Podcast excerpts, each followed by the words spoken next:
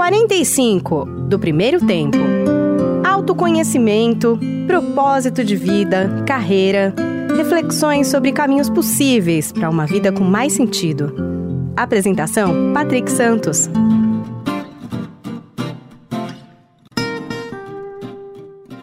Olá, seja bem-vindo, seja bem-vindo ao podcast 45 do Primeiro Tempo. Toda semana, um papo muito legal aqui com pessoas inspiradoras que têm muito a nos ensinar, compartilhar suas histórias nessa nossa jornada do autoconhecimento.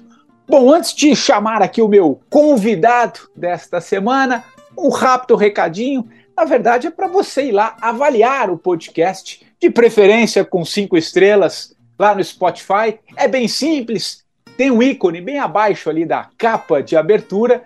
Vai lá, clica e assim você, e avalie, né? De preferência, como disse, com cinco estrelas, você ajuda a ranquear melhor o 45 na plataforma e, consequentemente, chegar para muito mais gente. Você pode também se inscrever lá no canal do 45, né, no Spotify, e ser notificado, afinal, toda sexta-feira tem um episódio novo para você chegando. São quatro anos do 45 do primeiro tempo. Recado passado, vamos ao papo desta semana, porque tenho certeza vai ser muito legal e de muito aprendizado. Olha só, o meu convidado de hoje costuma dizer que os traumas do passado afetam diretamente corpo e mente, e que mergulhar na própria história pode ser o caminho para a cura dos grandes dramas e desafios da jornada humana. Uau! Adepto de um olhar mais integral sobre a vida, esse meu convidado é hoje uma referência quando o assunto é leis biológicas, a nova medicina germânica, que, por meio da observação dos sinais e sintomas do paciente, busca compreender a relação entre as emoções e as patologias, fazendo da sua vida uma grande jornada em busca do autoconhecimento. Esse meu convidado, desde jovem, se interessa aí pelos mistérios da existência e pela parte mais sutil que nos habita, viajando aí e fazendo cursos por diversos países ao longo da sua jornada também. Eu estou falando do fisioterapeuta e terapeuta integrativo Rafael Livramento, um conhecido formador de terapeutas também em leis biológicas. Tudo bem, Rafael? Pô, que alegria, cara, recebê-lo aqui no 45, cara. Obrigado, Patrick. Eu acho que nem eu conseguiria me descrever tão bem, né? Então, obrigado, estou muito feliz de, estar tá aqui compartilhando né, com você e com, com, com a sua audiência esses conhecimentos que mudaram a minha vida, né? É, mudam a vida dos meus pacientes, né? Dos meus alunos, e eu tenho certeza que vai ajudar muita gente aí de casa a entender mais sobre a própria história e o porquê que muitas coisas acontecem hoje do jeito que elas acontecem. Cara, eu não tenho dúvida, não tenho dúvida que vai ter muito, muito ensinamento aqui. O assunto é muito. Eu estive. Você não me conhece, mas eu te conheci agora pela manhã, porque eu fiquei, antes de gravar esse papo contigo, eu é. fiquei é. viajando aqui na, na, na, tua história. Sua indicação também foi, partiu de, de, de ouvintes aqui do, do podcast. Aí eu fui mergulhar na tua história, cara. Eu queria conhecer melhor também as leis biológicas, essa, essa nova medicina germânica, você vai falar muito dela aqui. Mas, cara, vamos começar pela tua história, né? Vamos começar pelo começo, como diria o outro. Eu vi que você é um buscador, cara. Você desde cedo você já tinha quem sou eu, já era um filósofo, digamos assim, né? No sentido mais, mais puro da palavra. Cara, como é que. Conta a tua história. Você já jovem, você já tinha um pouco essas, essas coisas de procurar no universo, olhar para o céu. Como é que. Como é que começa essa jornada que depois, né, culmina com a gente vai falar muito aqui do que você faz hoje, cara. Vai lá. Cara, é, é, muito louco isso, né? Porque é igual aquela frase do Steve Jobs, né? Você só consegue olhar para trás e ligar os pontos hoje, né? Olhar eu... em perspectiva, né? É muito bom, né? Exa exatamente, exatamente. Eu, eu tenho um professor que é uma grande referência para mim, que é o Emanuel Corbel, e, e ele fala, né, que a gente não se torna terapeuta à toa. A gente se torna terapeuta, né, como a gente não escolhe nenhuma profissão à toa. Todas as nossas profissões, a escolha daquilo que a gente vai fazer na vida ele tem uma ressonância com algo que o nosso clã traz de necessidade, a nossa história traz de necessidade, né? Você é jornalista, você é comunicador. Vou dar um exemplo, né? Já para ambientar as pessoas em relação às leis biológicas, né? Então assim, será que na sua história de família existiam segredos que não podiam ser revelados? Será que as informações não eram muito bem utilizadas? Então, você se torna jornalista de forma inconsciente, claro, como uma maneira de levar uma boa informação, de comunicar.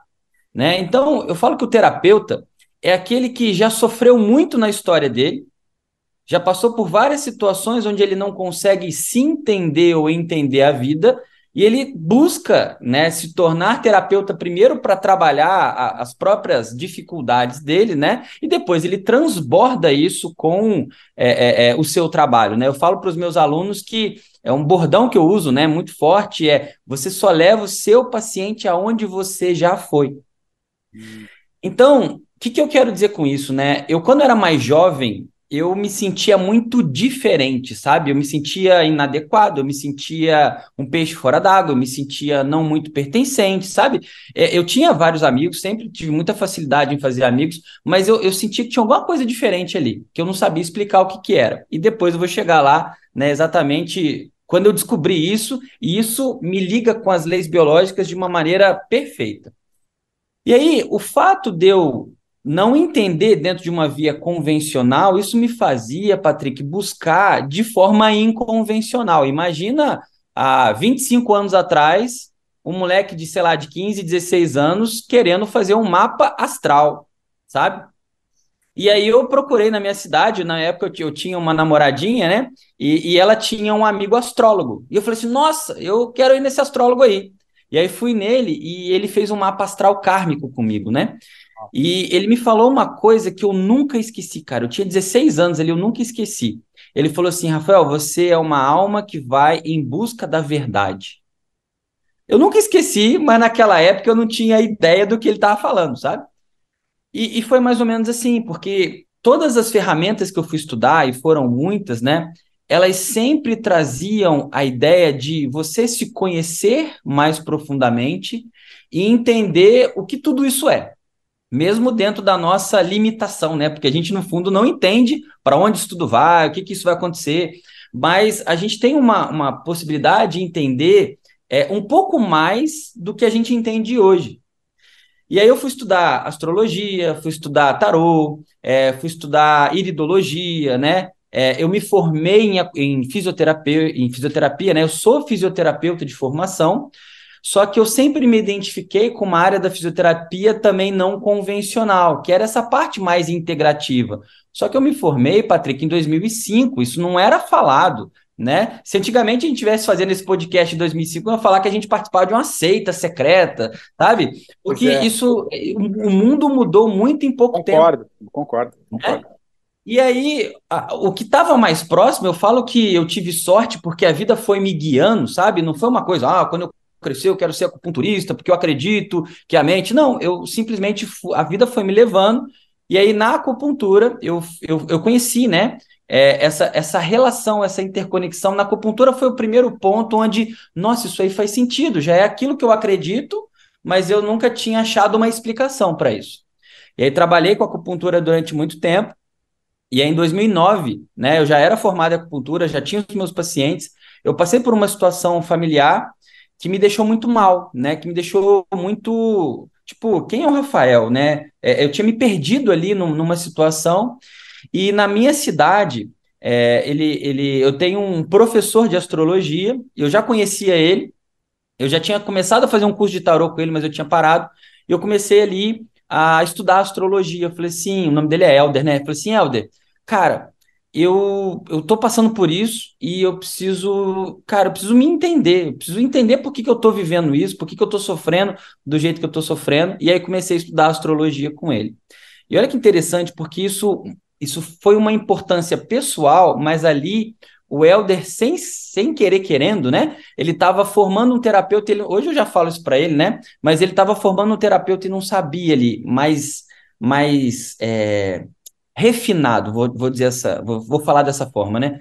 Porque toda vez eu chegava lá, Patrick, eu tinha encontros semanais com ele para estudar astrologia, E estudando o meu mapa natal, os planetas, né, a base da astrologia, eu olhava para a história do que eu estava vivendo. E eu lembro que o Helder falava assim: Rafael, tudo bem? Como é que foi a sua semana? Como é que você passou? Você está melhor? E aquilo que a gente conversou semana passada? E eu começava a falar para ele como tinha sido a minha semana. E, cara, como aquilo me fazia bem.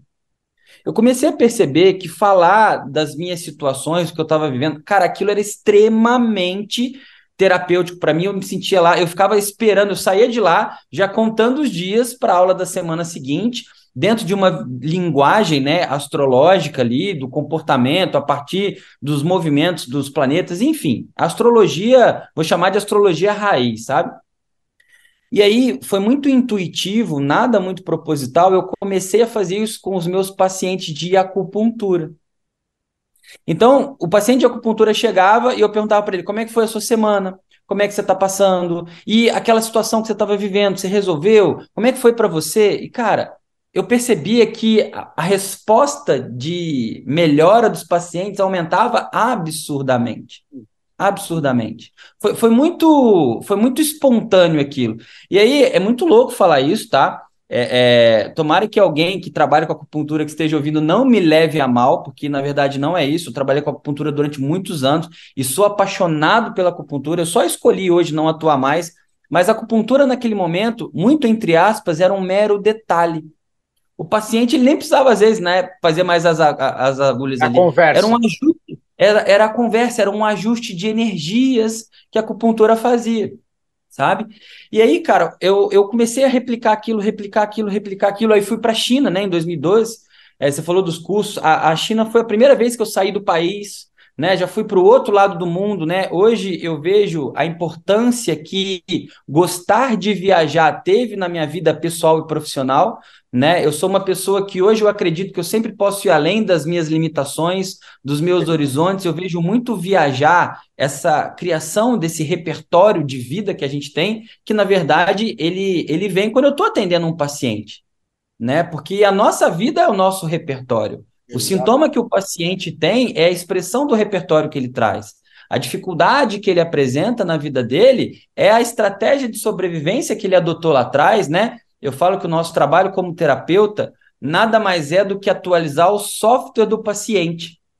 Porque a gente usa aplicativos que a gente instalou anos atrás, que vem do nosso que boa, transgeracional. Boa, é, vem, né? Vem lá de trás, perfeito. Muito e, legal. Exato. E a gente usa esses mesmos programas, digamos assim, mesmo hoje, quando a gente não precisa mais deles. Então, o paciente vem, né? Ele tem um sintoma, e esse sintoma, né, que pode ser um sintoma físico, né, uma dor no joelho, um problema na visão, é, é, uma dificuldade respiratória, seja o que for, ele pode ser um sintoma emocional, uma depressão, uma ansiedade, uma irritabilidade, ou pode ser o que eu chamo de sintoma relacional. O que é o sintoma relacional? É uma dificuldade no relacionamento afetivo, uma dificuldade no seu trabalho, uma dificuldade na sua vida financeira, a sua dificuldade de evoluir na sua vida, seja em que área for.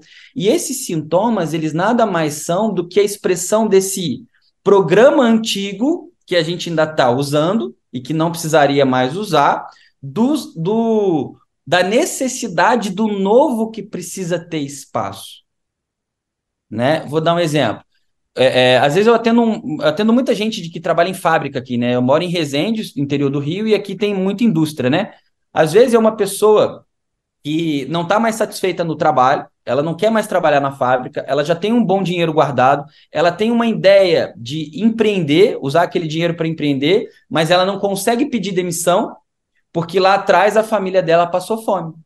Então, como que ele vai assumir a autonomia e a identidade dele do presente se ele está submetido a uma memória que às vezes ele desconhece que está interferindo aí, né? E aí vem o quê? Vem ansiedade, vem irritabilidade, ele está depressivo, ele está brigando com a esposa, ele está sem paciência com o filho, só que isso aqui é a ponta do iceberg de um medo que ele tem de dar esse passo que ele quer dar por conta de uma memória que ele traz que muitas vezes ele não se dá conta. Né? Então, olha só, a gente já, já pode ter resumido o podcast só nesse exemplo. Não, né? é maravilhoso. Não, e você passou por várias coisas, vários insights, assim, cara. Até porque eu quero voltar nessa história da memória, porque eu acho que é, eu acho que tem. É, eu, eu quero falar, e acho que vai identificar com muita gente, mas, cara, vários pontos que você foi falando aqui que me, me puxaram uns gatilhozinhos aqui. Né? É, você falou que é, tudo que você foi vivendo ao longo da vida e você foi tomando conta, foi assentando em você, né? Foi, foi colocando, baixando esses downloads aí, que você foi muito além daquilo que você imaginava. Quer dizer, a gente pode tratar um pouco sobre crenças limitantes, né? De Exato. que maneira é que isso. uma forma de falar, né? É, é, uma forma de falar e como é que você foi integrando isso na vida.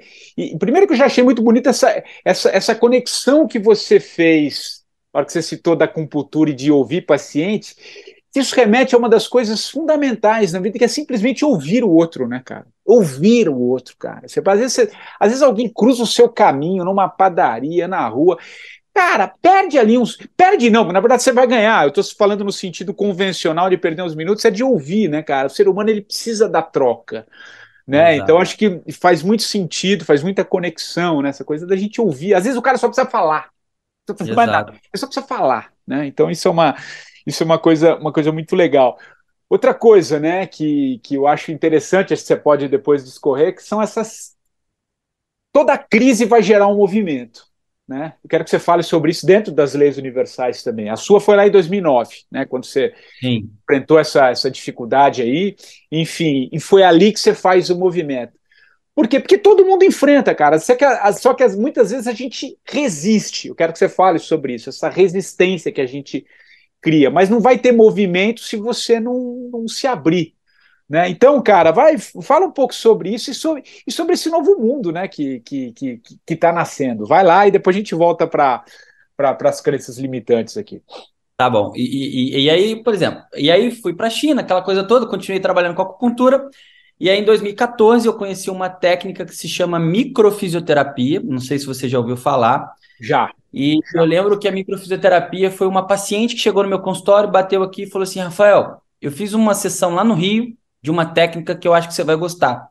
E eu falei assim, que que, é, que, que técnica que é, né? Ela falou assim, microfisioterapia. Patrick, quando ela falou, deu uma balançada na minha cabeça, assim, sabe? Sabe quando a frequência da palavra te impacta, né?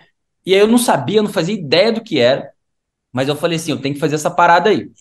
E aí fui fazer, né? E a microfisioterapia nada mais é do que procurar no corpo, né? É, memórias dos traumas que a gente ah, vive Tá. e ressignificar a memória desses traumas. Por exemplo, às vezes você tem uma dor no pescoço, e essa dor no pescoço ela foi causada por uma situação X na sua vida. Toda vez que você revive, né, traz à memória essa situação X de novo, né, o, a sua dor no pescoço volta. Por isso que às vezes a gente tem aqueles sintomas que vão e voltam e a gente não melhora deles. Porque aquilo está ligado a uma memória que a gente ainda não entendeu de onde ela vem. E enquanto a gente não modifica o significado dessa memória, aquele sintoma volta. Né? A microfisioterapia trabalha, né, é, uma, é uma técnica dentro da fisioterapia, ela trabalha isso com toques. As leis biológicas trabalham isso na ressignificação a partir da conversa, da voz, de comandos verbais específicos para que o paciente modifique a percepção. E foi exatamente na microfisioterapia que eu conheci as leis biológicas. E eu lembro que no primeiro dia de aula eu estava lá com esse meu professor, o Emanuel Corbel, e ele estava falando da lateralidade biológica. Né? Existe uma, um conceito dentro das leis biológicas que é, é, é, é exclusivo das leis biológicas, né? é uma forma particular de análise, onde a nossa lateralidade de base, né, ela, ela diz se a gente tem de energia de base um comportamento mais feminino ou um comportamento mais masculino, né? E o teste mais eficaz da gente descobrir isso é o que a gente chama do, do teste do aplauso espontâneo. E aí, quando eu bati palma, né? Se você observar, eu uso a minha mão esquerda para bater palma. Hum. Tá? Bate palma aí, Patrick, por favor. Deixa eu só ver você. Né? Você bate com a direita. É, você bate é. com a direita. Tá bom? Tá. Então, olha só. O homem destro de energia de base, ele tem um funcionamento mais masculino. E o homem canhoto de energia de base, ele tem um funcionamento mais feminino. E ali, cara, eu entendi, aí é onde eu ia fazer o link, né? Por que, que eu me sentia diferente e estranho lá atrás? Né? Por exemplo, eu nunca me senti um macho alfa, né? Aquele cara que chega, as menininhas tudo dá mole para ele, sabe? Aquela... Eu sempre fui mais encolhido, eu sempre fui mais observador, eu sempre ficava amigo das namoradas dos meus amigos, por exemplo. Tá? Então, o comportamento masculino e feminino é uma necessidade que o nosso clã traz tá? Talvez eu não consiga me aprofundar nisso agora, mas o que eu quero dizer é que muitas vezes, tanto o homem canhoto, que tem uma energia de base mais feminina, quanto a mulher canhota, que tem uma energia de base mais masculina, é o contrário, eles nascem no que a gente chama no conflito de identidade. Por exemplo, eu tenho uma amiga que é canhota, e quando a gente era pequeno, ela gostava de jogar bola com a gente ela gostava de subir em árvore, ela gostava de fazer as brincadeiras que muitas vezes o menininho, né, fazia, digamos assim, tá? Gente, eu não estou aqui entrando em, em conotações sexuais, é, não, claro, sociais, nada disso, é biologia, tá?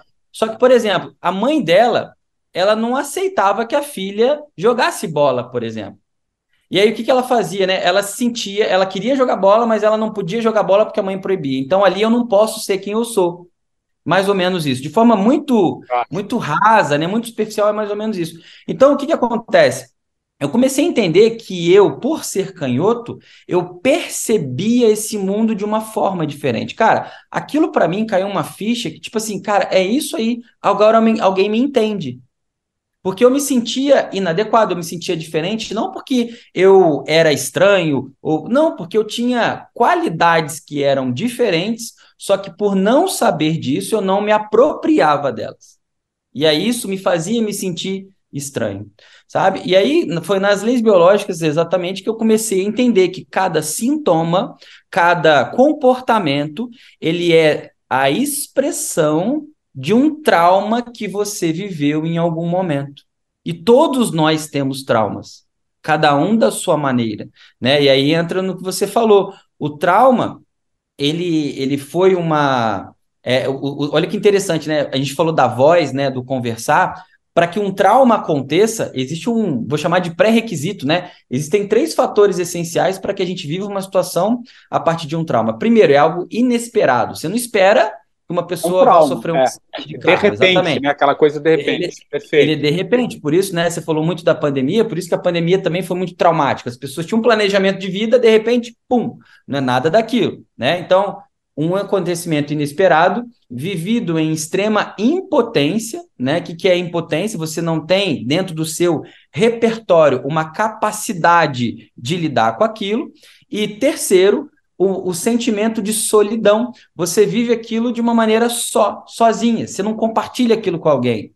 E aí eu fiz o link de quando eu comecei a atender os meus pacientes, eu comecei a pedir para eles conversarem comigo sobre os problemas deles. E quando eles conversam comigo, eles saem dessa solidão eles começam a sair da impotência. Por quê? Porque ali você começa a identificar soluções. A, a, a, impotência nada mais é do que eu não tenho a capacidade de lidar com isso, e com isso o medo vai diminuindo. Então você acolhe esse paciente, que é um movimento de energia feminina, né? Aí muitos terapeutas eles têm essa energia feminina muito forte, né? De acolher, de, de, de dar um lugar para isso, para que a pessoa comece a ter a possibilidade de superar aquela dificuldade que ela estava vivendo e encontrar um sentido naquilo, porque tudo tem um sentido, né? Perfeito. E a gente traz no corpo, Rafael, essa coisa no corpo mesmo, quando você fala da, da micro, é, microfisioterapia, né?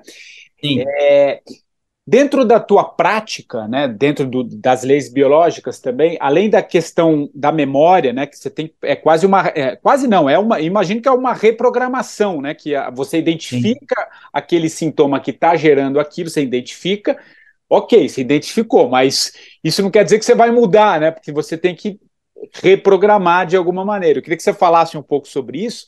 E no corpo, é, tem alguma coisa de toque de, de que você faz ou, ou, ou, essa reprogramar? O corpo ele traz nesse sentido, mas não necessariamente você precisa ter um toque, uma a, a, desbloqueio. Como é que é isso? Ou, ou, ou tem efetivamente mesmo aquilo que está impregnado no teu no, no, no, no, teu corpo? Enfim, deu para entender aí a, a... Deu, deu, deu, deu para entender sim. É, isso pode ser feito de uma forma, da outra forma ou das duas formas. né? Depende do tipo de estímulo que você quer dar para o corpo, né? Então você pode ter um acesso, vou chamar assim, né? Um acesso frequencial, porque o som da palavra, né? Ele tem uma frequência específica. Então, quando a gente trata um paciente, a frequência da palavra do conflito, ela tem que corresponder à frequência da memória que o cérebro interpreta aquele conflito. Uau! Porque, porque, na verdade, Patrick, não é o que. É coerência, gente... né? É coerência, né, exato, né, cara? Exato. Cara, coerência para mim é uma das palavras. Se você observar, a coerência ela tá no meu WhatsApp ali. Ah, eu não, não reparei, mas tem muito sentido para mim ser coerente, ser integrar, né? Não Exato. tem. É, pô, perfeito, lindo, lindo. Ah. E, então, quando você está verbalizando com o paciente ali numa sessão, né, a frequência do conflito dele, se você não sintonizar com o exato fato que ele viveu, ele não melhora. Então, né, eu falo que as leis biológicas são tão precisas que elas ajudam a gente a chegar muito rápido na história do paciente, tá? Por quê? Porque o cérebro, ele só vai mostrar aquilo que é coerente para ele em relação ao que ele viveu. E a gente precisa achar essa coerência para reprogramar isso, digamos assim, né? Aquelas frequências iguais, elas se anulam. E isso também pode ser feito via corpo né? É o que a microfisioterapia faz a partir né, do desenvolvimento da técnica, que é uma técnica francesa, né? Que os criadores da técnica fizeram. Então, o corpo tem um mapa, e a partir desse mapa você acha onde essa informação. É como se onde a memória da informação tivesse armazenada. Isso é um campo extremamente sutil. Então, você pode fazer o acesso via frequência da palavra, você pode fazer a, a, a, o acesso via corpo, ou você pode fazer os dois. Né? Dentro da técnica que eu utilizo, eu utilizo as duas vias, porque para mim elas se somam. Né? Maravilhoso. Para mim elas se somam. E, e, é interessante, né, nesse teu, nesse trabalho como terapeuta, né, você entrar nessa frequência com o teu paciente, né, com quem está tá chegando ali, viver aquilo, né, isso Cara, isso abre vários campos, né, cara, de sintonia, né, desse campo mais sutil da realidade do tempo, né, que existe ali uma, um, tem um outro campo que, que e acho que dentro da, da, da nova medicina germânica que você pode, né, que quando se fala em nova medicina germânica, leis biológicas, faz um pouco essa correlação que acho legal você você trazer para gente, mas é, esse campo que não se. essa cura pelo que não se vê fisicamente, a não ser na metafísica, né, nesse campo mais sutil, né? Que a gente ainda como cartesiano, eu digo assim, ah. ainda, né, a gente vem de um modelo que tudo tem que ser visto, comprovado materialmente, cientificamente. Exato. Você tomou um negócio, eu apliquei isso aqui que você está vendo, tal. Você já está falando de uma cura né, numa outra, numa outra frequência, né, numa outra é frequencial. frequencial. Fala um pouquinho sobre, sobre isso também, que acho que ajuda uma, uma compreensão maior, né? Cara, tu, tudo é frequência, né? Se a gente for ver, hoje nós estamos aqui habitando esse planeta, mas há quantos bilhões de anos a gente vem acumulando frequências e memórias? Né? Então, essa questão de ondas, de frequência, foi como tudo começou. Lá tudo era um potencial, né? Que com o passar do tempo, aquilo é, se tornou matéria, sabe? É, teve uma vez que eu atendi uma paciente, olha que interessante essa história. Como a gente precisa ser preciso, e, e a gente não tem ideia, Patrick, de como o nosso cérebro, né? A gente usa muito pouco o nosso cérebro, né? Talvez a Lisiane deve ter falado, deve ter falado isso na semana passada, eu vou até escutar o podcast dela, é, a gente usa muito pouco a nossa capacidade é, é, do que o cérebro realmente pode ter, né? É, eu acho que pela nossa involução ainda, né, a nossa não evolução, a gente vai aprendendo cada vez mais a usar isso. Teve uma vez que eu atendi uma criança e a mãe dela trouxe aqui no consultório porque ela falou, Rafael, eu não sei já mais o que eu faço com a minha filha. Ela não fala o R. Ela, ela fala tipo laranja, ela fala plato, né? Então, toda vez que a gente recebe um paciente, isso já está intrínseco aqui na nossa, na nossa terapêutica, né? A gente tem que perguntar sempre o seguinte, né? Se tudo é uma noção de sobrevivência e o cérebro toma todas as decisões baseadas nessa sobrevivência, né? De uma forma resumida, né? A gente tem que pensar assim: qual é o perigo dela falar o R? Qual é o perigo que o R tem na vida dela? E aí eu pedi para essa mãe contar a história, né, de quando essa criança, né, foi concebida, gestação e tal. Então, qual foi a história? Ela parou, ela parou de menstruar e ela começou a achar que estava grávida. Ela foi, né, procurou o médico dela. O médico dela fez o exame e não e, e deu que ela não estava grávida. E ela precisava tomar um remédio, né? E esse remédio é, era abortivo caso ela ficasse grávida. Só que o médico falou assim: não, mas o seu exame está aqui, ó. Não, você não está grávida, pode tomar que você precisa dele. E a conduta dele não estava errada. Só que ela ficou com uma sensação, né, de, nossa, mas eu, eu, eu sei que eu tô grávida. Aí ela tomou um remédio, se arrependeu, e aí daqui a pouco, passou um tempo, ela foi lá, fez o exame e ela estava grávida. E ela passou a gestação toda achando que a filha ia ter algum problema por conta, né, daquela, daquele remédio que ela tomou no início da gestação tá? E aí, olha que interessante, né? O que que ela tomou? Um remédio. Começa com quê? Com R.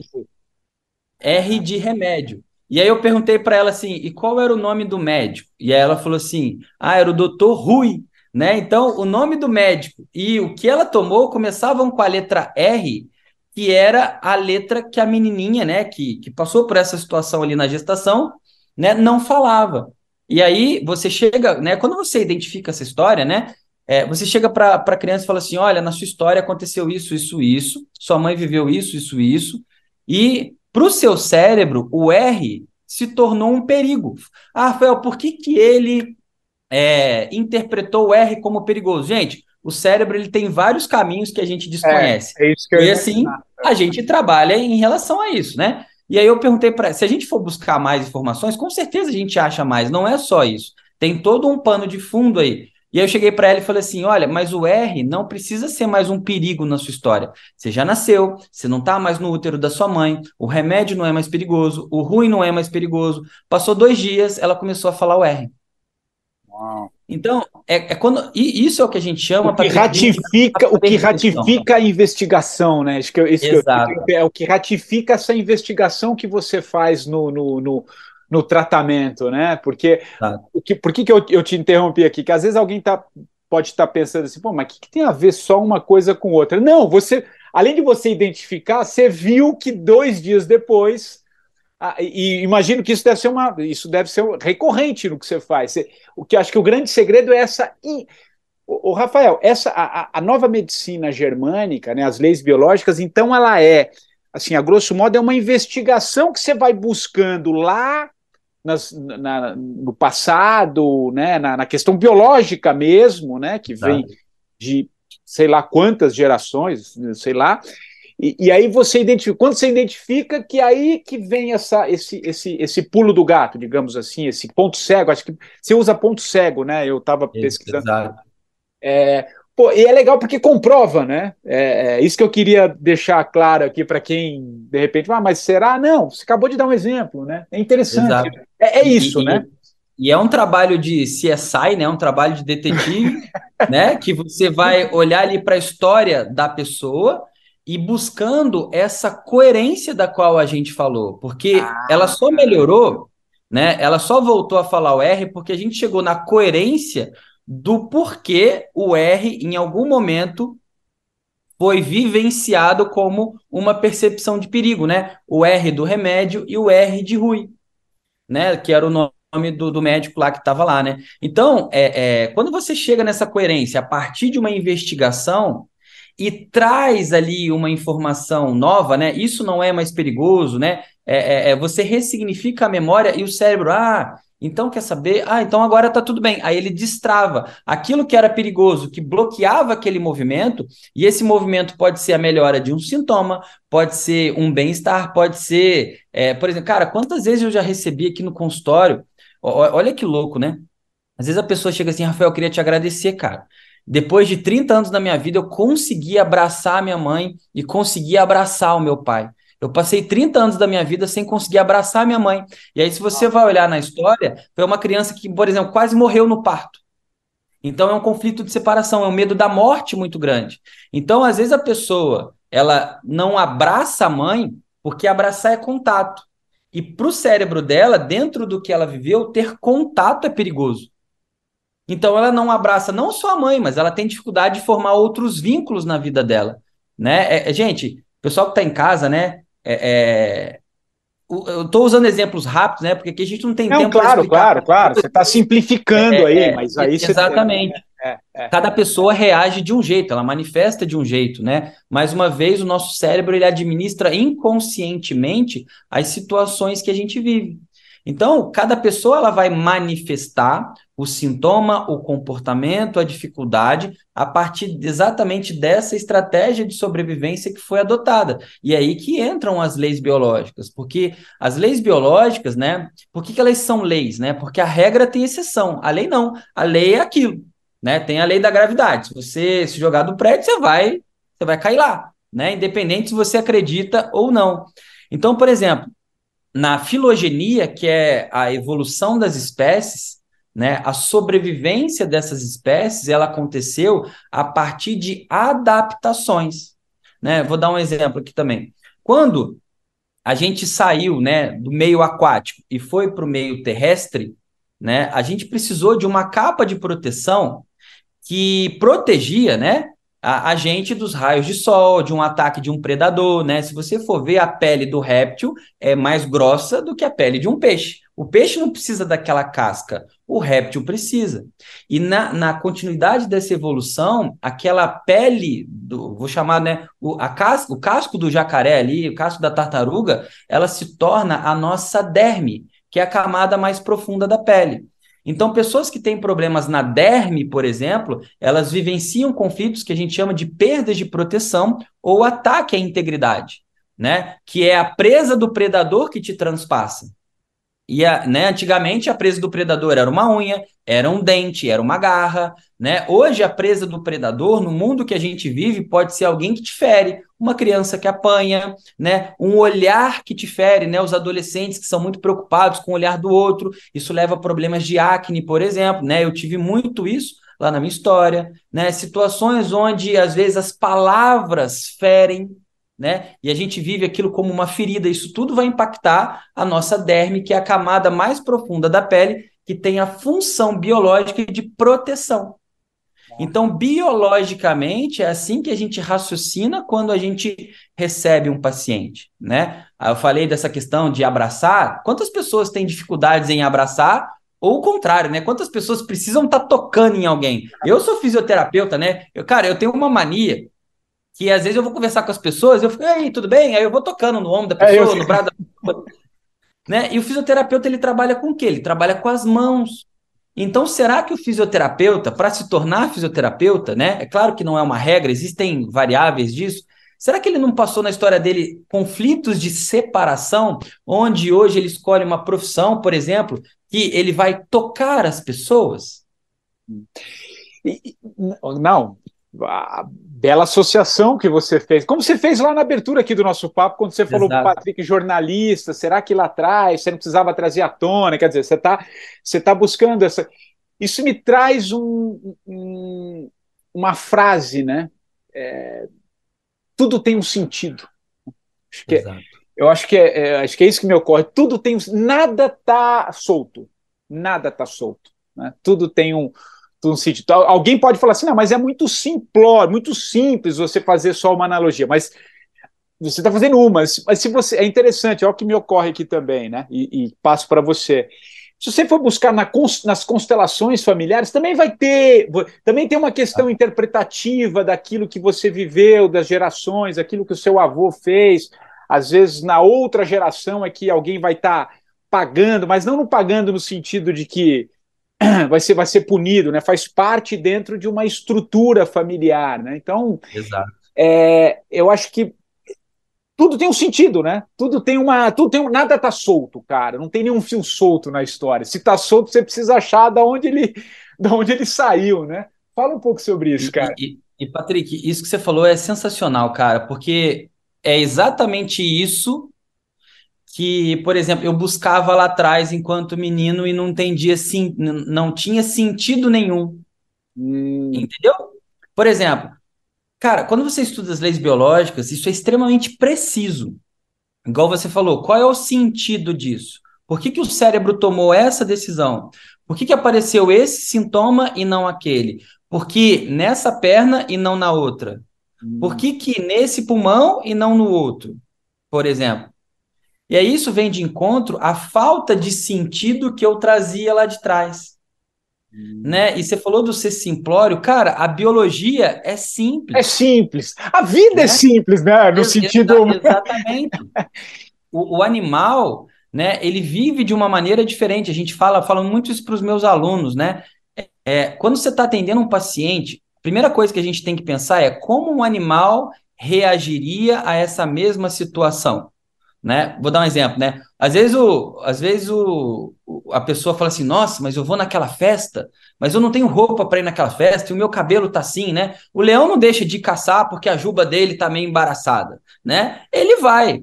Então, quando você, por exemplo, não vai numa festa porque o seu cabelo não tá bom, né? É qual o olhar do outro sobre mim? Eu não tenho, não me sinto valorizada o suficiente para ir naquele lugar, sabe? Aí entram os conflitos humanos que têm uma ressonância biológica. Nesse caso, por exemplo, eu não tenho meu lugar. Se eu não tenho meu lugar, eu não tenho meu valor. E se eu não tenho meu valor, a imagem que eu passo não é a que eu gostaria de passar, e com isso não sou aceita, sabe? É uma maneira simples também de, de resumir isso, mas a biologia, ela é simples. E quando você fala né, da, das constelações familiares, eu falo que poucas técnicas são tão complementares quanto as leis biológicas e as constelações familiares. Por quê? Porque o conflito biológico que a gente vive hoje, ele é a expressão de uma memória transgeracional que a gente traz. Então, por exemplo, se hoje, é, eu dou muito esse exemplo também, né? Se hoje chega aqui no consultório uma pessoa que não consegue engravidar, ela, ela tem uma, né, quer ser mãe, né, faz o tratamento, não consegue, e aí, mais uma vez, a pergunta é, por que, a pergunta errada que muitas vezes a gente faz é, por que eu não engravido? Só que se tudo para o cérebro é uma noção de sobrevivência, a gente tem que se perguntar qual é o perigo de engravidar. Porque se você vem em uma família onde as mulheres morriam no parto, não engravidar, biologicamente falando, passa a ser uma solução. Para não morrer no parto também. Entendeu? Então, né, né, cara, quantidade de pessoas que eu já ajudei que não conseguiam ter filhos e tiveram os filhos, por quê? Porque você ressignifica a memória que essa pessoa traz da história dela de perigos em gestações, né? Quantas mulheres lá atrás engravidavam por estupros, é, morriam no parto, as crianças né, nasciam natimortas, ou às vezes eram mulheres que eram botadas para fora de casa, porque engravidavam fora do casamento, etc, etc. Então, se lá atrás existia um perigo transgeracional, essa pessoa em algum momento vai viver uma dificuldade biológica que é a expressão dessa memória transgeracional, e na ponta do iceberg, mas não menos importante, vai estar a dificuldade dela em procriar, em ser mãe, por exemplo. Nossa, maravilhoso, porque é, é bom, de novo, né? É, é um sentido mesmo, né? É o Exato. sentido mesmo. Né? E aí, quando você fala do, do, do, do, cérebro, quer dizer, o cérebro ele, ele não toma nenhuma decisão aleatória. É, tudo tem tem um sentido, né? Então, Exato. e aí você, você precisa observar para aí você. Acho que esse é um pouco o papel do, do, Acho não, é um papel do terapeuta, né? De trazer Exato. isso para que você veja e a partir do, do que você enxerga na sua história, na sua vivência, na geração, na transgeracional, para buscar os caminhos. Tem, é, acaba, de novo na palavra que, como a gente falou, né, coerência, né, muito, Exato. muito, muito, muito interessante. E quando eu falo de sentido, quando a gente fala de sentido, tem uma outra palavrinha muito em moda no, no, nos tempos de hoje que é propósito. Né?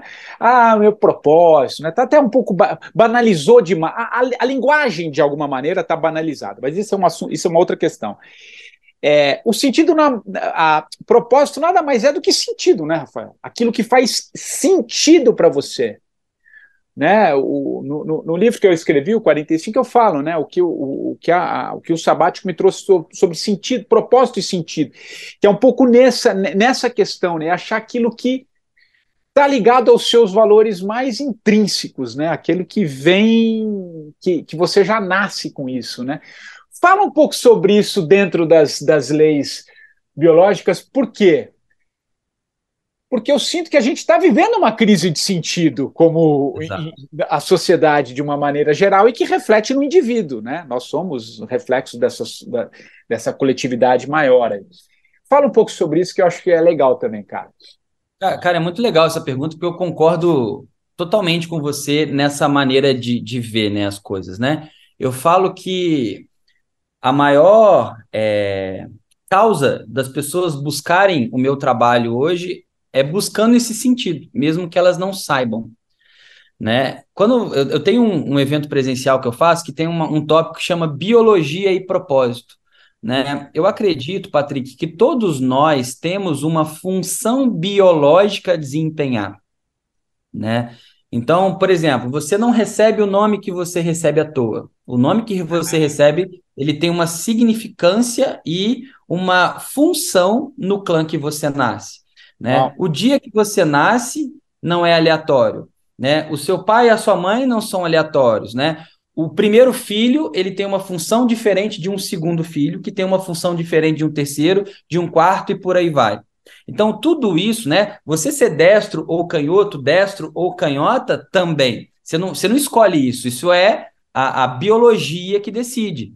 Então, todas essas características, né? Todas essas funções elas têm um objetivo de fazer com que você deixe disponível hoje para o seu clã, né, que primeiro é a sua família, depois é o seu trabalho, depois a sociedade, né, que você deixe disponível aquilo que lá atrás eles não conseguiram fazer pela limitação, pela impotência, pela dificuldade, né? Aquilo que você falou, as pessoas às vezes acham, nossa, mas é injusto. Lá atrás eles fizeram isso, mas aqui eu tenho que pagar, né? Entre aspas aqui, mas não é a questão de pagar, é uma oportunidade de você fazer diferente, né? Frente às situações que lá atrás eles não conseguiram fazer diferente.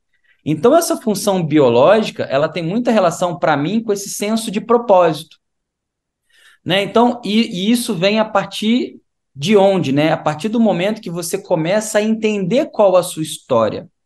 Porque se nós somos feitos das nossas escolhas, por que, que nós escolhemos o que escolhemos? Boa. Né? Porque, na verdade, a, a, é, é, é, a, é a decisão que você toma, é a escolha que você faz que vai te levar para um determinado lugar. O problema é que, às vezes, você chega num lugar que você, entre aspas, não queria chegar, mas, ah, mas esse é o meu lugar, né? Fui eu que escolhi. Cara, mas você pode mudar de novo, né? Eu falo que um, um dos conselhos que eu mais dou para os pacientes é que eles experimentem a vida.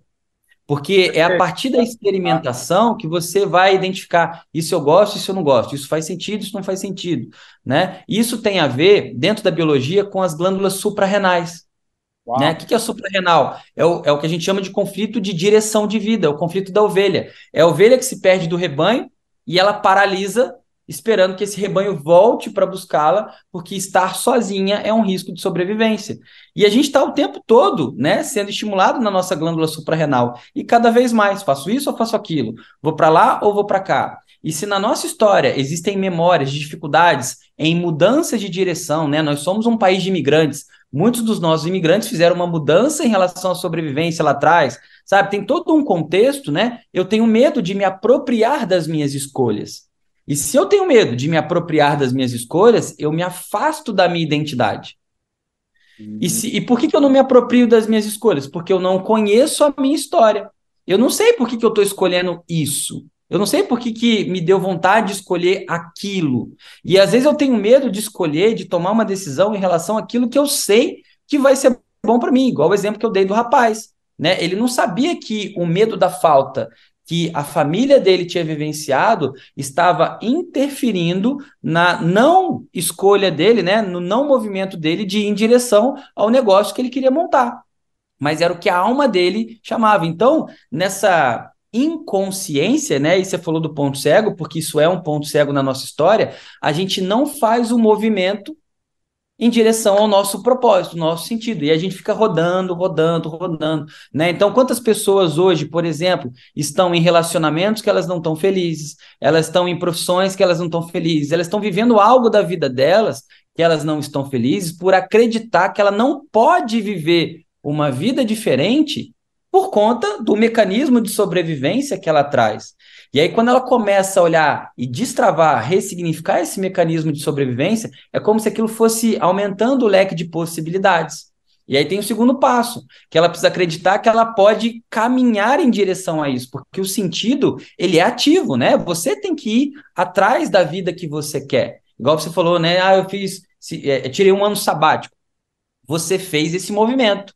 O ano sabático, ele não vem até o Patrick e fala assim, Patrick, acho que chegou a sua hora, né? Não, é você que percebe e, e, e sem garantia nenhuma do que você vai encontrar depois disso, você se lança em relação a isso. E é a experiência que você tem no meio do caminho que vai moldando quem você é. E aí você vai descobrindo cada vez mais quem você é, os seus recursos, as suas é, qualidades, as suas dificuldades também, que é o que você tem que superar, né? E você vai ressignificando isso em relação a pontos da sua história. Né?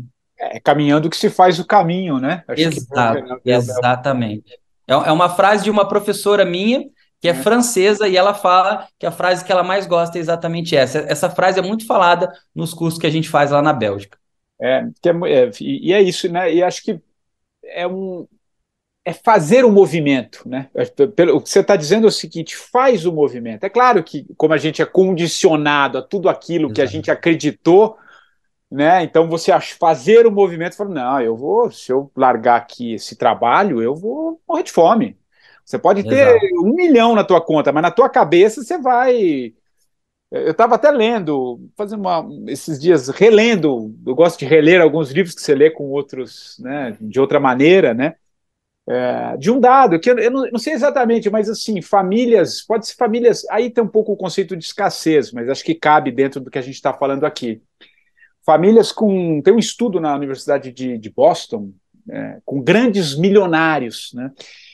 que uma das perguntas era quando que você pode largar tudo para, sei lá, viver sem precisar trabalhar mais, né? Os caras com milhões e milhões na conta sempre falavam, não, preciso ter mais do que ele já tinha, né? Por mais, se alguém que tem milhões não faz o movimento, tem alguma coisa ontológica, alguma coisa uhum. na origem que está impedindo, porque é, é, e conversando com, com, com, um amigo também, ele falou: pô, eu trabalho, eu tenho uns amigos com, que trabalham em banco, os caras não estão aguentando mais, mas os caras estão tá com dinheiro, o cara faz o movimento, tá, porque você tem o dinheiro, só que o condicionamento da mente ela é, impede que você faça essa mudança. Claro que eu estou dando exemplos, mas se a pessoa também não tem tanto, né, ela pode fazer um, uma preparação, buscar algumas alternativas, mas para voltar para você, para senão me perco aqui o importante é fazer. O que você está dizendo é o seguinte: é fazer o movimento e acreditar um pouco nisso, né? E aí sim é o caminhando que você faz o caminho, é fazendo esse movimento que a vida vai te levando. Porque quando você olha em perspectiva, cara, eu, tra eu trago pela minha vida. Quando eu olho em perspectiva, por que, que eu tomei aquela decisão que naquele momento eu falei, cara, será que isso é. Acho que eu errei aqui. Mas aí passa um tempo, depois você entende por que, que você, você foi para aqueles Exato. caminhos, né? Então. E, e eu um acho que esse, eu acho que esse caminho, Patrick, quando ele é feito com consciência, independente se ele é com consciência ou não, você nunca vai ter garantia desse resultado. Ótimo, aí perfeito né? isso que você falou. Isso é, você não vai ter a garantia, mas o movimento tem que ser feito.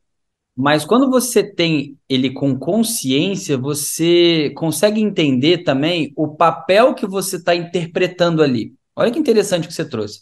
Porque ah, para cada pessoa, perfeito. isso é diferente. Vamos supor, imagina que tem um amigo seu que trabalha no banco tal, ele é o CEO do banco tal, e ele não aguenta mais. Ele tem lá o, o dinheiro dele para se manter na vida, né? Ele não aguenta mais aquilo, ele já poderia ter largado aquilo, mas vamos pensar mais profundamente.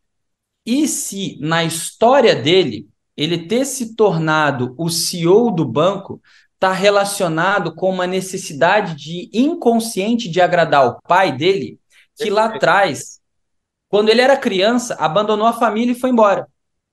E ele desconhece que ele ser CEO está linkado a uma compensação de inconscientemente ter que agradar esse pai. Né? Quando ele abre mão do lugar de CEO, ele se coloca na noção de sobrevivência da criança que não se sentia protegida pelo pai. Uau. E se ele não ressignifica e entende isso, ele vai ter dificuldade de abrir mão da posição dele, entendeu? Ele, ele fica refém. Nós ficamos reféns dos nossos conflitos se a gente não tem consciência de como eles estão interferindo hoje nas nossas escolhas. Cara, isso é profundo demais, porque todos nós estamos em lugares como esse.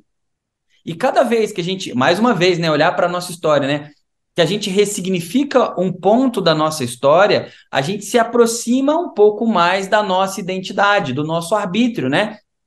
Nós, a gente acredita que a gente tem muito arbítrio. Eu, eu acredito que a gente não tem tanto arbítrio quanto a gente imagina que tenha. Só que o pouco que a gente tem ajuda a gente a entender aquela parte que a gente desconhece. E aí a gente vai se apoderando cada vez, tijolinho por tijolinho, né? Cada vez um pouquinho mais dessa nossa identidade. Por isso que, para mim, né? Você dar um passo, né? Um, um, subir um degrau na sua vida é olhar para sua história. Olhar para a história, subir outro degrau. Olhar para a história, subir outro degrau, sabe? Cada movimento de vida que você faz, ele vai acionar pontos de ressignificação da sua história. E quanto mais você faz isso, mais você cresce. E aí, Rafael, beleza. E onde entram os sintomas, comportamentos? Ele entra exatamente nessa resistência, né? Tá na hora de ir para o outro degrau. Tá na hora que é aquilo que você falou, né? É o caos, é o caos e o cosmos, né? O cosmos é o equilíbrio. Então, quando a sua vida está equilibrada, tá? Você não cresce nela. Você cresce quando aquilo fica caótico, né? Num sentido de o que, que eu preciso fazer de diferente aqui? O que, que eu preciso reorganizar, ressignificar para que eu suba outros degraus aqui na minha vida? Mar calmo não faz bom marinheiro, né? Exato, exato. É uma, uma, uma, uma, outra questão, né? E, e o que você está dizendo é isso, né? Quer dizer, o sintoma vai aparecendo e aí ele está te dizendo alguma coisa, ele está ele tá sinalizando, e aí, a partir daí e, e, eu acho, né, Rafael, e, pela tua experiência, isso vai se. Quando você vai incorporando isso na tua vida, na tua vivência, você vai mais facilmente identificando isso, né? Não que o, não que o desafio que, que, que surge, que venha, não seja um belo desafio. Às vezes é um desafio aquele que vai te exigir muito mais, né? Mas é, esses sintomas eles vão te, eles vão te, eles vão te posicionando, vão te dando direção, digamos. Seria uma boa analogia a gente trazer dessa maneira? Exato. E lembra que eu falei do pré-requisito para o trauma? Medo, impotência e solidão? Quando você caminha, Patrick, e começa a experimentar a vida, começa a se lançar mesmo sem garantia, você começa a criar recursos, repertório. Hum. E esses recursos, esses repertórios, eles vão te tirando dessa sensação de não ter capacidade de que te tiram desse sentimento de impotência. Perfeito. E, e, e, aí você vai vendo que quanto mais a gente vai se tornando consciente desses nossos recursos, mais a nossa vida vai melhorando.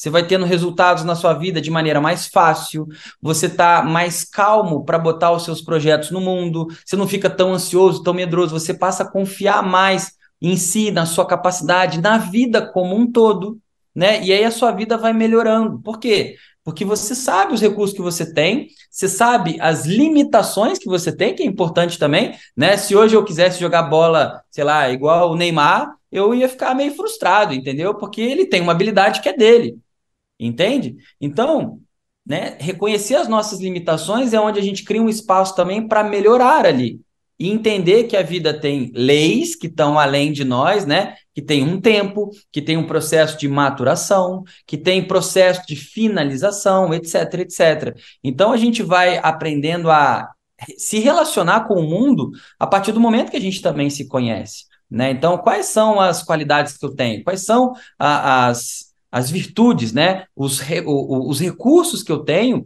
e que, por exemplo, lá atrás, quando eu era uma criança, eu não tinha esses recursos. Uma criança não é capaz né, de sair do berço e lá fritar um ovo porque está com fome, né? Mas se lá atrás ela sentiu fome, hoje eu sou um adulto, eu posso ir fazer o meu almoço, eu posso ir no mercado fazer a minha compra, eu posso pedir um iFood, eu posso, eu tenho um recurso que a criança não tinha. Então isso tira a gente daquela impotência, aí você supera aquele trauma, entendeu? E a vida de a vida é soberana, né? Nesse sentido Exato. maior, ela te dá esses direcionamentos. Pô, maravilhoso. Rafael, a gente está caminhando aqui para o fim, cara, do nosso papo, mas antes de te pedir o livro e, e a música, é, mais uma, uma, uma, questão aqui, agora é, indo um pouco para a metafísica, né? Quero, quero também um olhar teu assim sobre, sobre esse momento, cara, que a gente está que a gente está vivendo, assim, o que, que você, com experiência de consultório, né, de tudo que você vem fazendo, de tudo que você está buscando, dessa dessa coerência que você integra, né? Bom, aí é, é pleonasmo, coerência integrar é a mesma coisa, mas eu digo essa essa esse é que o Jung falava, né? Esse é, essa verdade intrínseca que, que você vem buscando nessa experimentação, enfim, tudo que você está vendo.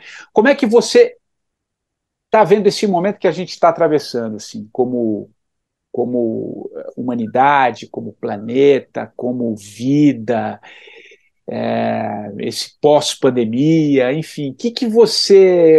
Eu quero uma, uma, um olhar seu, assim, cara. O que, que você.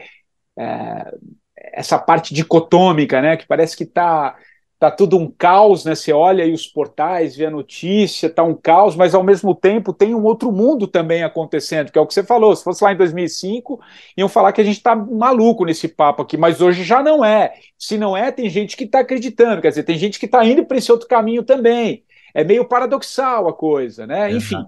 Mas eu queria um, um, olhar seu, cara, sobre isso e sobre a própria medicina também. A medicina, apesar de você não ser médico, um fisioterapeuta, mas você usa um pouco desses recursos da, da cura, né, do ser, não só físico, no, no, no ser psíquico também.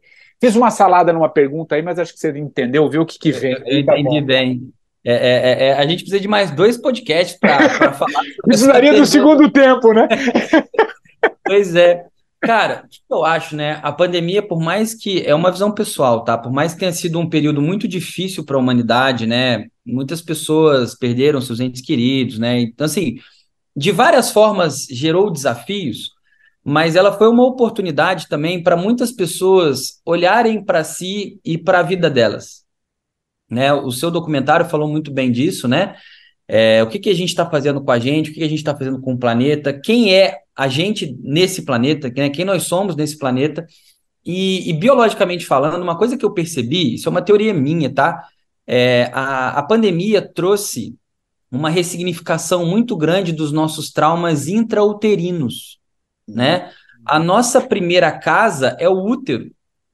E, cara, em um determinado momento nós fomos obrigados a ficar ali no útero durante um bom tempo, sabe? Cara, a quantidade de pessoas que eu, que eu atendi, sabe, que estavam ressignificando coisas que passaram no útero, não se davam conta, né? Problemas que a mãe, os pais viveram ali na gestação foi muito grande, né? E, na verdade, tudo isso é o nosso começo, né? A gente começa lá. Então, eu vejo muito como essa oportunidade de recomeçar, né, de fazer diferente, né? E quem teve a possibilidade de se adaptar a essas mudanças, porque foram muitas mudanças em pouco tempo, né, acabou, vou chamar, vou usar essa expressão, né, saindo melhor lá na frente, né? É, é colhendo os frutos disso de alguma forma, tá? É, eu vejo o mundo de uma maneira, cara, que a gente não tem ideia do que vai acontecer, né? É, quando a gente fala, né, e você acabou de falar isso, né, a vida ela se autorregula, né? Para mim essa autorregulação da vida, dentro da, de uma visão astrológica, ela vem dos planetas que a gente chama de planetas transpessoais, né? Então, a, agora esse ano, o Plutão, que é o planeta mais longe do zodíaco, né, que é que é o planeta que fala das profundas transformações, ele acabou de entrar em Aquário, por exemplo. E Aquário fala da internet, da inteligência artificial. E olha só, ele está em Aquário, ele vai retrogradar um pouquinho para Capricórnio de novo, e, e, e, só ano que vem que ele vai ficar realmente em Aquário para não sair mais e ficar aí alguns alguns bons anos, talvez uns 20 anos, não sei exatamente quantos, né? E a gente já tá vendo chat GPT, a gente já tá vendo essa questão cada vez mais da internet, cara. Eu participo de programas de mentoria, né? A, a gente tem conversa lá dentro, cara, que fala assim, nossa, cara, onde o mundo vai parar? Né? E o risco que eu acho que a gente corre é ficar cada vez mais externo, né? Cada vez delegar o nosso arbítrio, a nossa escolha, o nosso sentido cada vez mais para um celular, para um computador, para uma inteligência artificial e perder a nossa essência. Né? Então, é, é mais uma vez, o caminho é para dentro. Né? A saída é para dentro, né? no sentido de que eu acredito e que, que essa crença que eu tenho de que está tudo na nossa história e a gente entender os nossos recursos é o que vai fazer a gente lidar melhor com essas mudanças que naturalmente vão acontecer, que elas estão muito além do nosso arbítrio ali, né, no sentido coletivo, né, mas o seu arbítrio pessoal, a sua autonomia pessoal, né, de você olhar para a sua história, reconhecer quem você é, de entender que por trás de uma máquina né? É, a, quer dizer, além da máquina, tem o ser humano que está aqui, que tem uma história, que sofreu, que tem um pai, que tem uma mãe, que nasceu com uma função biológica, que tem familiares que viveram muitas dificuldades e hoje você vem para ressignificar algo.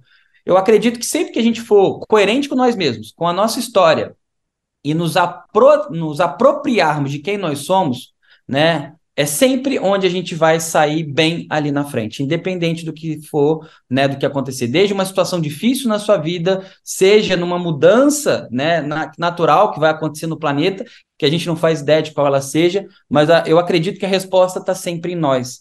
Então, quando a gente olha para a nossa história, né, e a gente fala muito aqui, falou muito aqui das leis biológicas, as leis biológicas elas são uma linguagem para isso.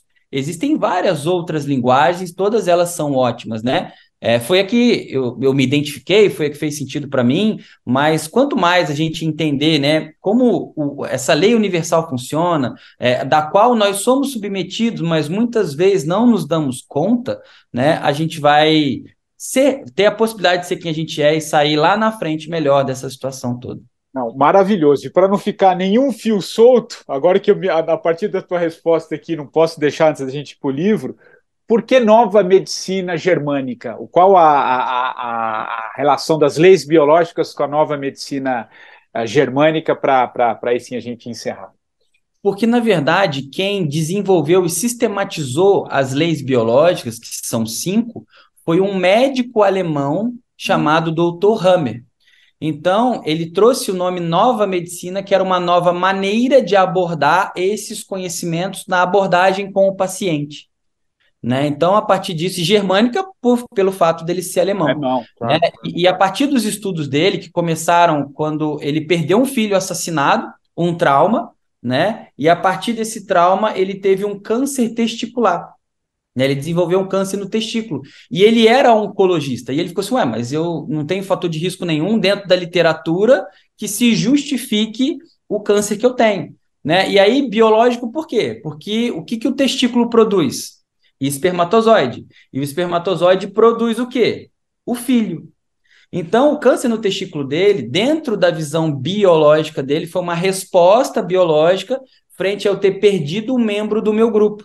E como nós somos mamíferos, se eu perco um membro do meu grupo, esse meu grupo ele está mais vulnerável. Então, é como se fosse uma resposta se eu tiver um, uma um testículo, vou te chamar de maior, eu tenho uma maior capacidade de procriar para recuperar aquele membro do clã que eu perdi. Né? E a partir desse raciocínio, que foi muito primitivo na época, mas ao mesmo tempo muito disruptivo, né? ele desenvolveu e sistematizou as cinco leis. Uau, nossa, Por isso que são cinco leis biológicas, né? Maravilhoso. Rafael, cara, agora sim, tô, tô curioso para saber, né, que, que, que livro que você vai indicar aqui para no encerramento do nosso podcast, que é a marca aqui do, do 45. Que livro e porquê desse livro? Eu pedi para você indicar um só. E depois, na sequência, cara, emenda com uma música. Então, livro e a música para a gente encerrar esse papo. Tá. Bom, o livro é esse aqui, Evolução Espontânea, tá? De um autor que eu gosto muito, que é o Bruce Lipton, né? E aí ele tem um outro autor aqui que é o Steve Birman, acredito seja assim a pronúncia, é, Evolução Espontânea é um livro que é, não é muito fácil de encontrar no mercado. Tá? O Bruce Lipton ele tem um outro livro também que chama Biologia da Crença, que é bem. Biologia da Crença. É, esse esse é algum, bem... algum entrevistado já indicou. Esse do, do esses que você indicou eu não conhecia. Do, eu conheço esse o Lipton é... pelo trabalho dele, né? É, então, assim, o Bruce Lipton ele fala muito da epigenética, né? Ele é considerado o pai da epigenética, que fala exatamente dessa questão das informações que a gente recebe que moldam a nossa percepção. E se tudo é percepção, né? Então, o como isso a gente é a, a, quem nós somos é um reflexo da, dos ambientes, das percepções que nós vivemos e como nós podemos mudar as nossas percepções se a gente ressignificar essas memórias, né? Então, a biologia da crença, ele fala isso no âmbito muito do indivíduo, da pessoa. E a evolução espontânea, ela fala exatamente um pouco do coletivo, né? De como nós trazemos crenças históricas que moldaram a nossa maneira de pensar e que mostram como o mundo ele pode ser diferente se a gente coletivamente também mudar as nossas percepções individuais. Né? É bem interessante porque é quando ele trabalha a visão da biologia da crença no âmbito coletivo. Tá, esse livro é sensacional. Você falou de, de ler livros algumas vezes, eu já li esse livro aqui umas quatro ou cinco vezes. Que legal, que legal. E a gente é interessante, né? Que a gente traz. Pô, mas será Exato. que eu não tinha lido isso lá atrás? Não, que talvez aquele momento você ainda não, não, tá, não conseguia captar, né? Isso é muito, muito Exato. legal. E a música, cara? O que, que, você, que, que você curte aí pra gente encerrar? Cara, me veio. A primeira, quando você me falou, a primeira música que me veio na cabeça foi uma música do Los Hermanos, O Velho e o Moço.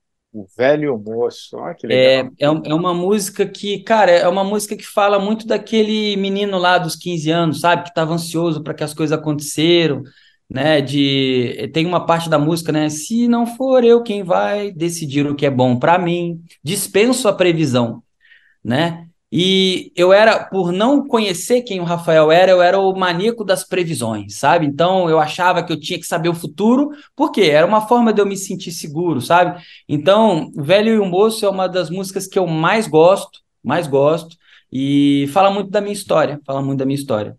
Uau, que legal. Nossa, tá? Se alguém do Los Hermanos estiver ouvindo aqui o podcast, tá? Saiba que eu sou fã de vocês e estou esperando um show novo aqui, tá? Legal. Aliás, eles fizeram, né, um tempo atrás, porque eu moro aqui, eu moro em São Paulo, né? Eu moro aqui perto do Allianz Parque aqui no. Ah, é? Aí eu fui, pô. Fizeram... Eu fui. Ah, eles foram. É, você viu nesse show? Eu eles fui. fizeram. Foi uma loucura, né? Parece que foi um show. Foi, foi 2019, se eu não me engano. Eu tava, eu fui em São Paulo, eu fui no show aí no Allianz Parque. Que legal. Vizinho aqui de casa, moro bem próximo. Legal.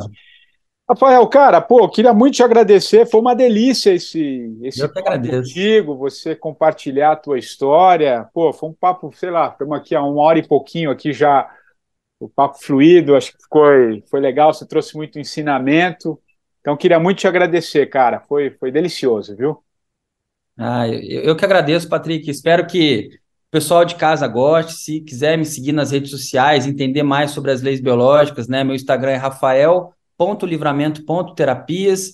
E eu sou apaixonado em falar sobre isso, né? A gente poderia ficar falando mais três horas aqui, que tem assunto, tem, mas. Tem, tem. É, eu já falo tá pouco, tudo... né, Rafael? Eu já falo Exato. pouco com você, vamos embora, né, cara? Exato. E, cara, muito obrigado pelo convite, obrigado por me ajudar a divulgar as leis biológicas para que esse conhecimento que transformou a minha vida chegue cada vez né, mais para mais pessoas, né? Para que elas possam ter essa cultura de cuidar da história delas também. Não, não tenho dúvida que vai, vai chegar. E nada é à toa, né? Nada, Exato, não é à toa que é nós toa. estamos aqui uh, conversando, porque com certeza vai chegar para as pessoas que precisam chegar, sem dúvida nenhuma. Exato. Muito obrigado, Rafael. E o 45 do primeiro tempo, você já sabe, volta na próxima semana sempre trazendo um novo convidado. Aliás, como se você quiser, vai lá no meu Instagram, o patricksantos.oficial, mande lá no direct quem você gostaria de ouvir. Quem sabe esse entrevistado não aparece aqui também. Como eu disse, voltamos na próxima semana. Um abraço e até lá.